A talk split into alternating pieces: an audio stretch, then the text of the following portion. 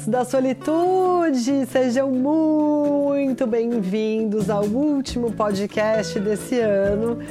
E não teria outro assunto para falar hoje senão as resoluções de ano novo e tudo o que aconteceu nesse 2022 muito maluco que termina, mas não acaba. Vai com quem? Você vai com quem? Vai com quem você vai? Vai com quem? Eu vou comigo!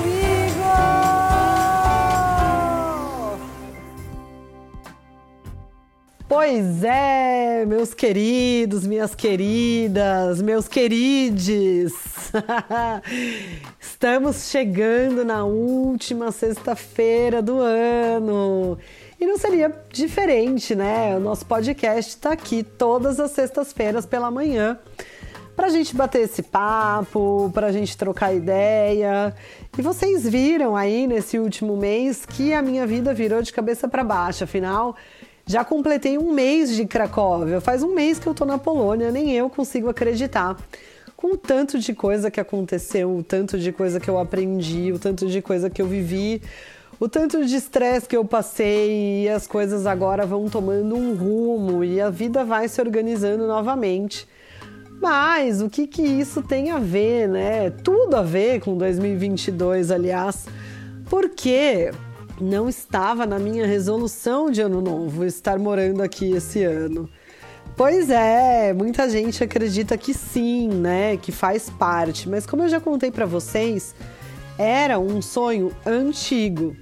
Mas o que vocês não sabem e eu vou compartilhar com vocês ao longo desse podcast é que eu tinha totalmente desencanado desse sonho. O meu novo sonho já nem era mais esse. Afinal, uma pessoa é movida por sonhos. Eu acredito muito nisso. Para mim, uma pessoa que não tem sonhos acaba sendo uma pessoa que realiza pouco na vida, né? Então, assim, não precisa ser assim um sonho majestoso, grandioso, mas pô, você sempre tem uma vontade de fazer alguma coisinha, né? Isso te motiva a batalhar por aquilo que você quer para sua vida. Não importa, nem que seja assar uma carninha no final de semana. Uhul! Esse seria um grande sonho para mim agora. Aquela picanha com uma farofa, oh, que saudade, né? Mas tudo bem, vivemos com o que temos, né? Então vamos seguir felizes aqui, pensando em tudo o que aconteceu nesse ano. Esse foi um ano que eu viajei pra caramba. Eu não sei nem por onde começar, na verdade, as viagens. Eu acho que eu comecei no Panamá em fevereiro. E aí depois eu fui pro Rio de Janeiro, e aí depois eu fui pra Bahia, e aí depois eu fui pra Espanha, e daí depois eu fui pra Itália, eu fui pra Croácia, fui pra Jericoacoara, eu fui pra. Eu juro, eu não saberia enumerar. Preciso olhar aqui nas minhas fotos do Instagram, nas minhas fotos do celular, o tanto de coisa que eu fiz esse ano. E por isso que eu falei que não era mais um ano que eu estava pretendendo mudar para a Europa.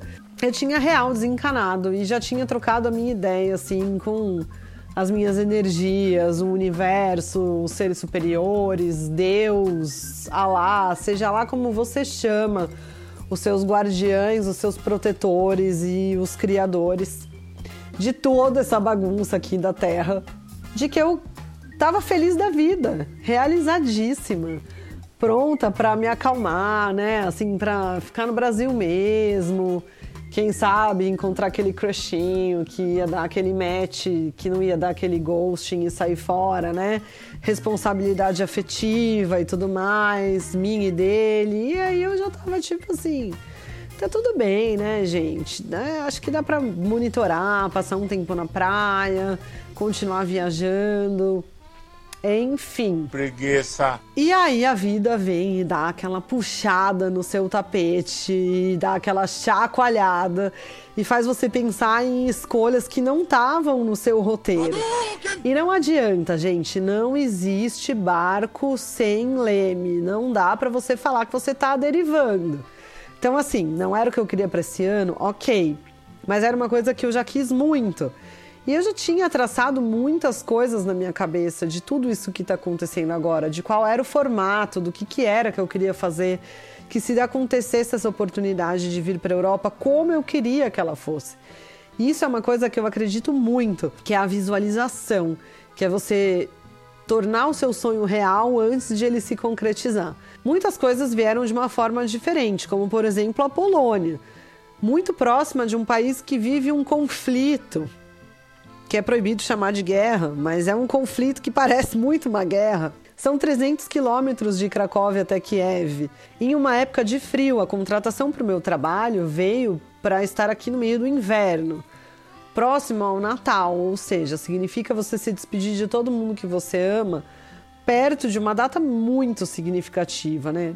Do lado do Ano Novo, que é aquela época também muito significativa bem pertinho do carnaval, no meio da Copa do Mundo. Nada a ver. Olha só todas as brasilidades aí entrando em conflito, porque daí você larga a mão de tudo, né? Você vira sua vida do avesso e muda para um país totalmente diferente, sem conhecer ninguém, sem saber como se vestir, sem saber o que, que você vai comer, sem saber se vai ficar doente, se você ficar doente, para onde que você vai? Cara, como é que pega o metrô? Como lava roupa?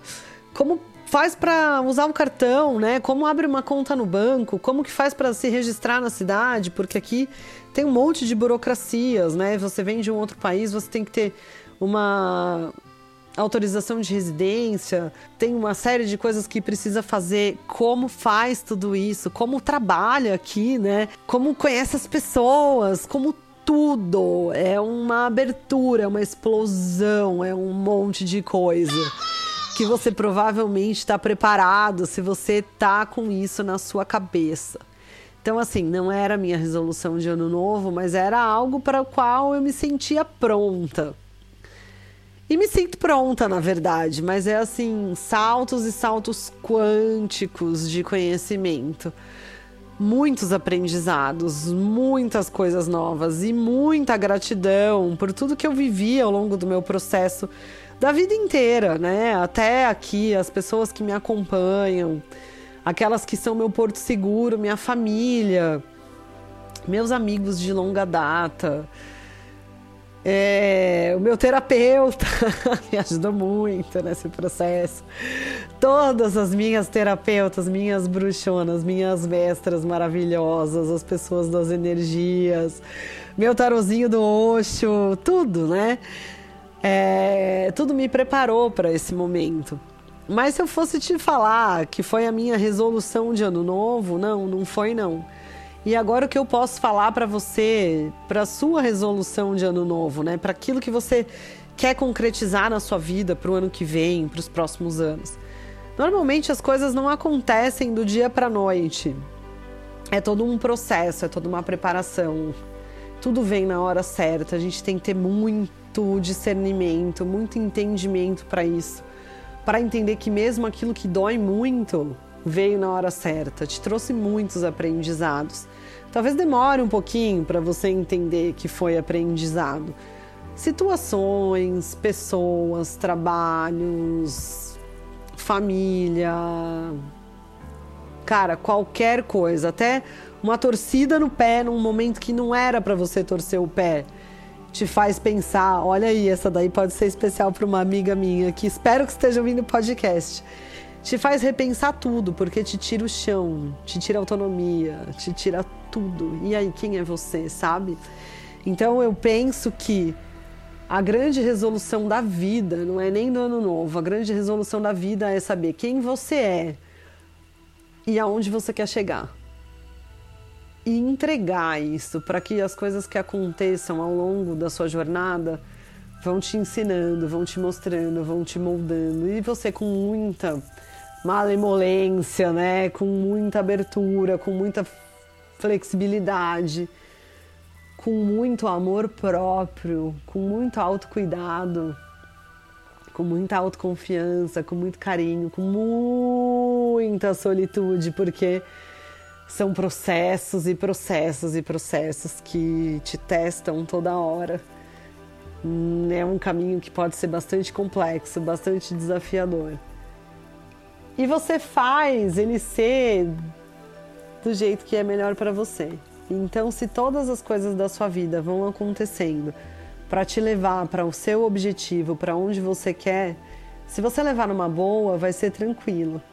Se você levar de uma forma mais pesada, vai ser menos tranquilo. Então a vida acontece. O seu barco só precisa ter um marinheiro, uma marinheira preparada para todas as tormentas que virão, mas sem nunca perder a direção, o objetivo, o destino final que eu nem posso chamar de destino final porque a vida está sempre mudando. Então, é o destino final daquele momento, né? E aí depois manter a abertura para que as coisas venham acontecendo e sempre se mostrem da melhor maneira.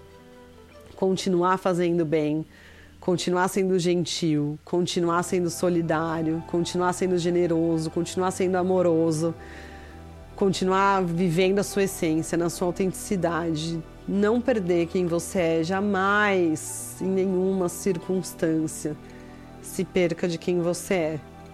Por mais difícil que seja, por mais necessário que pareça ser, sempre se lembre de que você é a pessoa mais importante da sua vida.